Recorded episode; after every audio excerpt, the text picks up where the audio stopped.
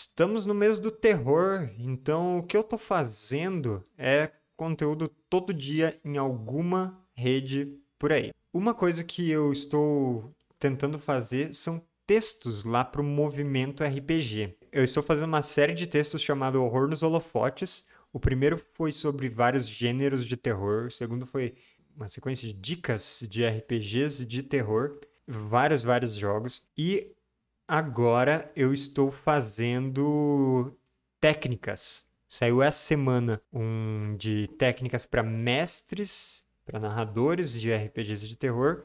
Segunda-feira que vem vai sair para jogadores. E aí eu quero trazer essas coisas, conversar em vídeo também, cada um desses textos, para a gente expandir os assuntos, e a gente está expandindo de uns jeitos muito legais.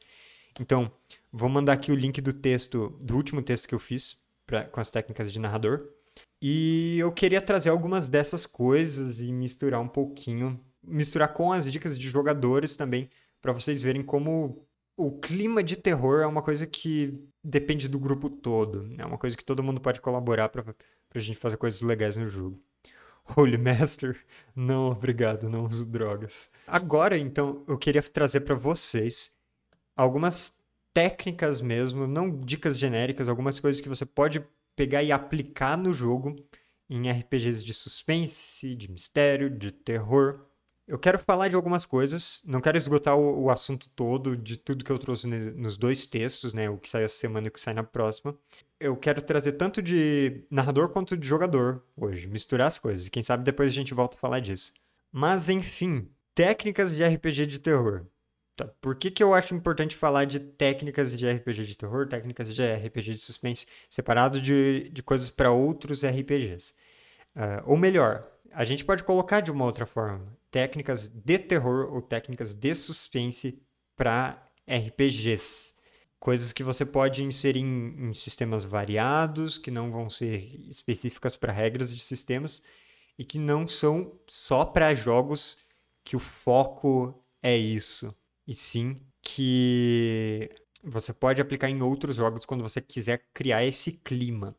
A primeira coisa que eu quero trazer é: se você joga RPG presencial, você tem uma arma muito boa que é a ambientação, que você pode fazer muito melhor, muito mais eficientemente do que em uma sessão online. Quando você está jogando RPG presencial, você pode deixar luzes baixas, e deixar só uma iluminação, quem sabe só, só luz de velas, ou só com uma luminária mais escura, coisas desse tipo. Deixa a luz indireta, sabe, virado para a parede para não ficar tudo na cara dos jogadores, coisas desse tipo. Isso já ajuda a criar o clima.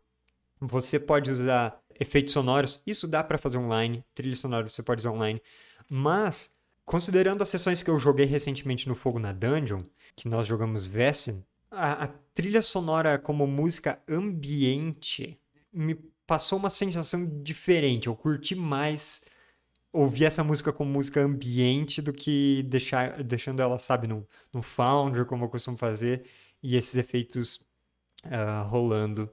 Outra coisa que eu acho que é bastante válido são props.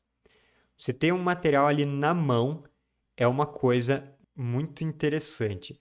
Geralmente o mais fácil para fazer é com coisas impressas, né, material impresso. Então, prepara aquele materialzinho com cara de recorte de jornal ou com cartas ou telegrama e entrega na mão dos jogadores, de quem encontra a pista. Essas coisas, elas ajudam a você criar esse clima de imersão. Para você ter aquela sensação de arrepio mesmo, eu acho que essa imersão ela é bastante bastante necessário. Senão você vai ter que explorar outros aspectos do jogo. Você vai ficar limitado desse lado. Mas então quem está jogando presencial tem essa vantagem que você consegue fazer de uma maneira mais, como eu posso dizer, mais palpável, o que vai criar o clima de terror. Outra coisa que eu quero que eu quero trazer aqui, o clima de terror, ele se baseia assim em muitos estereótipos, tá? Histórias de terror, elas se elas seguem muitos clichês normalmente. Assim, pense em coisas que vocês já viram em filmes, em séries de terror. O que você tem que acontece sempre? Ficar sem sinal ou sem bateria no celular. ou você ter que entrar em um porão escuro, ou em um corredor escuro, caiu, caiu a luz, você tem que andar ali pelo lugar escuro, ou você está sendo perseguido por algo que você está fugindo a toda velocidade e você não consegue escapar por mais que você esteja fugindo a, o mais rápido que você consegue, passando por obstáculos, o seu perseguidor está sempre aí. Tem muitos, muitos clichês desse tipo que nós, narradores de RPGs, colocamos no jogo por um motivo, que é quando você coloca isso, você já está criando esse reconhecimento de ah, essa é uma história de terror, ela vai ter cenas assim. Então você pegou um atalho para você criar o jogo de terror. Mas os jogadores são uma grande força nessa hora. Se você pensar, como eu posso dizer, pensar no que a história precisa. O que vai ser melhor para a história. Se você reconhece uma cena clichê desse tipo, você está jogando um jogo de terror em que vocês estão emulando coisas desse tipo. Então, você pode pegar, você pode fazer ações, você pode tomar decisões que favorecem esse tipo de jogo. Todo mundo que consome mídias de terror reconhece os clichês do gênero. Então, seguir esses clichês, digamos assim, é uma coisa que facilita para criar esse clima e você também pode levar para lugares inesperados, aproveitando a sua personagem tomar decisões que favorecem um clima de terror como jogador. E às vezes fazer esse tipo de coisa como jogador para você é uma coisa mais divertida, de tipo, hum, olha só o que eu vou fazer. Olha, olha, olha a cagada que eu vou fazer agora. Mas para quem está jogando, é uma coisa que traz mais a, a, adrenalina da situação, que gera mais essa tensão de, meu Deus, o que, que esse cara tá fazendo? Esse cara vai acabar com, com o nosso jogo inteiro agora. Ele vai matar o grupo inteiro com isso. Ele tá indo, tá indo direto pra armadilha. E você pode tomar decisões que vão criar esse clima. E com todos os jogadores colaborando nesse sentido, você acaba criando um jogo que ele é muito enriquecido, sabe? Quando você olha a narrativa como um todo, mesmo que na sua cena você fez mais, sabe, racionalmente, tipo, hum, eu, eu quero fazer essa cena para levar a história nesse sentido. Em geral, a história ela ganha toda esse, todo esse suspense muito mais intenso, porque estamos todos agindo dentro desse, dessa lógica de, de história de terror, ou não seguindo essa lógica, ou porque às vezes tá todo mundo tomando decisões que, que geram esse clima de terror. Minha próxima dica, o metagame, poder do metagame. Quando você tá jogando um RPG, quem sente a atenção, quem sente o medo, quem vai curtir o clima de suspense, é quem tá jogando, não é a personagem. Porque em D&D você tem mecânicas de jogo que vão falar seu personagem está amedrontado.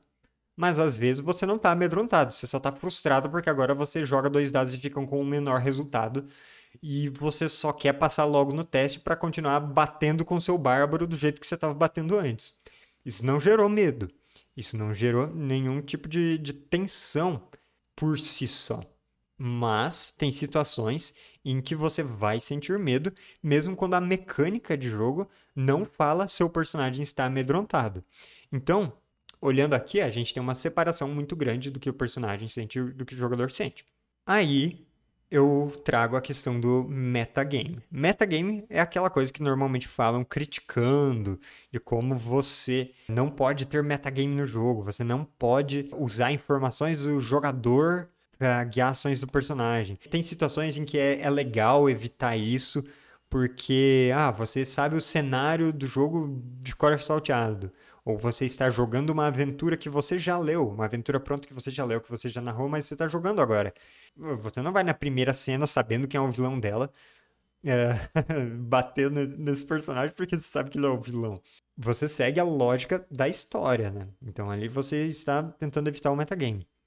Mas quando você está querendo se assustar, você pode usar um metagame para você gerar essa situação em que são os jogadores que ficam tensos. em que às vezes os personagens estão em uma situação em que eles não sentem essa tensão, mas os jogadores vão sentir. A, a graça da sessão de horror é você trazer algo que os jogadores vão se sentir desconfortáveis do jeito legal. Então, como você aproveita o metagame em sessões tensas?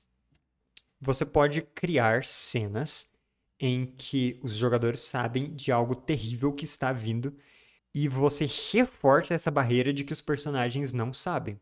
Ao mesmo tempo, para os jogadores, você pode fazer uma cena em que o seu personagem toma uma decisão que, do ponto de vista é, dos jogadores, é, é absolutamente a decisão errada, é a decisão que vai levar para uma situação pior, que vai levar para alguma catástrofe na narrativa, mas dentro do jogo, os personagens não têm como saber que isso vai acontecer, que, que tem qualquer coisa ruim acontecendo. Dando exemplo de cena para narrador, que você pode gerar. Você pode criar uma cena em que você conta coisas para os jogadores e diz que os personagens deles não sabem disso. Eu já dei um exemplo disso em um outro vídeo do canal, mas trazer aqui de novo. O grupo está seguindo por uma trilha na floresta, procurando uma pessoa desaparecida. Tá todo mundo com suas lanternas. Essa pessoa sumiu, vocês estão procurando desde que estava claro, mas ficou escuro, vocês ainda não encontraram ela. E vocês estão com pressa para encontrar essa pessoa antes que ela uh, sofra qualquer coisa, né? Quanto antes encontrar, maior é a chance de encontrar com vida. As personagens estão procurando, mas aí você fala para os jogadores. Enquanto vocês atravessam esse córrego procurando por, pela pessoa desaparecida, a um quilômetro atrás de vocês na trilha, mas cada vez mais perto, está o assassino de quem vocês procuram. Ele nem se deu o trabalho de limpar o sangue na faca que ele usou para matar aquela pessoa, mas ele já está atrás das próximas vítimas, vocês. Ele vem seguindo as pegadas de vocês desde que escureceu, e ele está cada vez mais próximo. Mas vocês estão atravessando aquele córrego, como eu disse, vocês não sabem nada disso. E no momento vocês estão ficando com fome, é hora de parar para jantar. Então, ali você contou para os jogadores uma coisa que está chegando. Você botou uma contagem regressiva ali para os jogadores. Tem um assassino perseguindo vocês. Vocês até agora nem sabiam se essa pessoa estava viva ou morta, mas agora vocês sabem que ela foi assassinada e esse assassino está atrás de vocês. Você encheu a cabeça dos jogadores de perguntas e você gerou um suspense. De acordo com quão efetivo foi a surpresa que você gerou e do quanto você criou de clima de terror, daquela ambientação que eu falei no começo, e do quanto eles colaborarem para entrarem em personagem mesmo, criarem essa empatia no jogo, maior vai ser o efeito dessa reviravolta que você colocou e desse metagame. Porque agora quem teme as coisas são os jogadores, mas os personagens deles não sabem o que está por vir. É claro, aí você tem que pedir a colaboração para evitar outro tipo de metagame, que é o de você sabendo agora na cena que tem um assassino perseguindo o grupo, um personagem que era o, o preguiçoso e distraído, o personagem desatento, agora ele. Ah, não, eu quero ficar de vigia agora. Eu não quero parar agora, não. Eu, eu, eu vou voltar, eu não quero mais. Poxa, não tem motivo na narrativa para isso acontecer. Então você não tem por que fazer isso. Aí tem outro metagame que são os jogadores que podem proporcionar. Vamos fazer outra cena. Seguindo essa mesma história aqui. O jogador sabendo que tem um assassino na história, mas sem o personagem saber disso, ele pode colaborar para aumentar ainda mais a tensão. Então vamos seguir essa mesma cena. O grupo está procurando por uma pessoa desaparecida na floresta. Eles acham que ela só está perdida. Eles não sabem que ela foi assassinada. Mas o narrador já contou que tem um assassino perseguindo o grupo, como eu dei o exemplo do metagame do narrador. E aí, o grupo para para acampar. Ficou tarde. Vão ter que continuar a busca amanhã pela manhã. O que você pode fazer para aumentar a tensão nesse momento? Todo mundo já deve estar desconfiado. Cara, vai acontecer alguma coisa quando a gente estiver dormindo. Vai acontecer alguma coisa. Aí um jogador diz o seguinte: Pessoal, eu vou. Eu vou. Podem dormir que eu vou ficar aqui. Vou ficar aqui de olho nas coisas. Para caso eu escute alguém, eu acho bom a gente ficar atento de noite para caso essa pessoa que a gente está procurando, ela passe aqui perto do acampamento, e escutar ela passando. Ok, justificou na narrativa. Mas esse personagem é o preguiçoso desatento do grupo. Então, sei lá, ali na ficha diz que é a pessoa com a baixa percepção, ou é alguém que, que vai pegar no sono nos momentos que estiver de vigia. E é justamente esse cara que se ofereceu, sabendo disso, ele se ofereceu para ficar de vigia. Essa pessoa criou uma situação em que o narrador pode aproveitar para colocar ou não alguma ameaça. E ele já diz: olha, todo mundo foi dormir, dá uma hora, eu dormi também. Eu tentei ficar acordado, eu tentei manter os olhos abertos, eu dormi. E não falei para ninguém ficar de olho nas coisas. Agora tá todo mundo dormindo. E aí, se o narrador souber aproveitar oportunidades, você pode inclusive falar: é, então você não escuta quando tem os passos se aproximando do acampamento, pisando nas folhas secas. Aí o jogador fez igual no vôlei, levantou para o narrador cortar nesse momento. Você criou esse momento. No meu texto de dicas para jogadores, já adiantando uma coisa, eu dei um outro exemplo. Ah, você tem um personagem ingênuo é um personagem muito eficiente em outras coisas, mas ele é ingênuo, ele acredita em qualquer um. E aí tem um, um monstro que se disfarçou de uma velhinha inocente que precisa de ajuda para levantar umas caixas pesadas no porão e ela pede ajuda para esse personagem. E todo mundo sabe que tem esse monstro que se disfarça de pessoas e leva as pessoas para emboscada. Você tendo o um personagem ingênuo quer deixar a situação mais tensa? Ok, eu vou ajudar a velhinha a levantar a caixa pesada lá no porão e você vai sozinho, desarmado, para lá. É claro que tem momentos no jogo em que todo mundo já vai estar tá tenso e ninguém vai querer aumentar a tensão da coisa. Mas aí esse é o momento em que você já chegou no objetivo de um jogo de terror, que é deixar todo mundo tenso. Quando você está querendo criar o clima, Aí fazer esse tipo de cena é muito eficiente. E esse exemplo do, do Iguana aqui no chat é muito bom. Vamos nos separar para aumentar a área de busca. Exatamente, tomando a decisão errada. Aí vai ter jogador que vai falar: não, não, não, de jeito nenhum. Porque é isso que o mestre quer, ele vai matar todo mundo separado se a gente se separar. E quem oferece isso tá, é o diabinho cochichando no ouvido, né? Separa, vai. E fazer isso vai gerar essa tensão, porque o grupo está enfraquecido, tem mais chance de ser pego de surpresa, esse tipo de coisa. Mas criou oportunidades muito boas, porque realmente aumenta a área de busca. Quem sabe seja mais eficiente assim. Mas é uma escolha que tem esse porém. Então, trouxe aqui três dicas meio gerais para quem joga presencial. Aproveita para usar muitas coisas que você só pode usar no presencial para criar sessões muito ricas e também criar esses metagames do bem e usar esses clichês de história, esse tipo de coisa funciona muito bem para gerar clima de suspense. Beleza?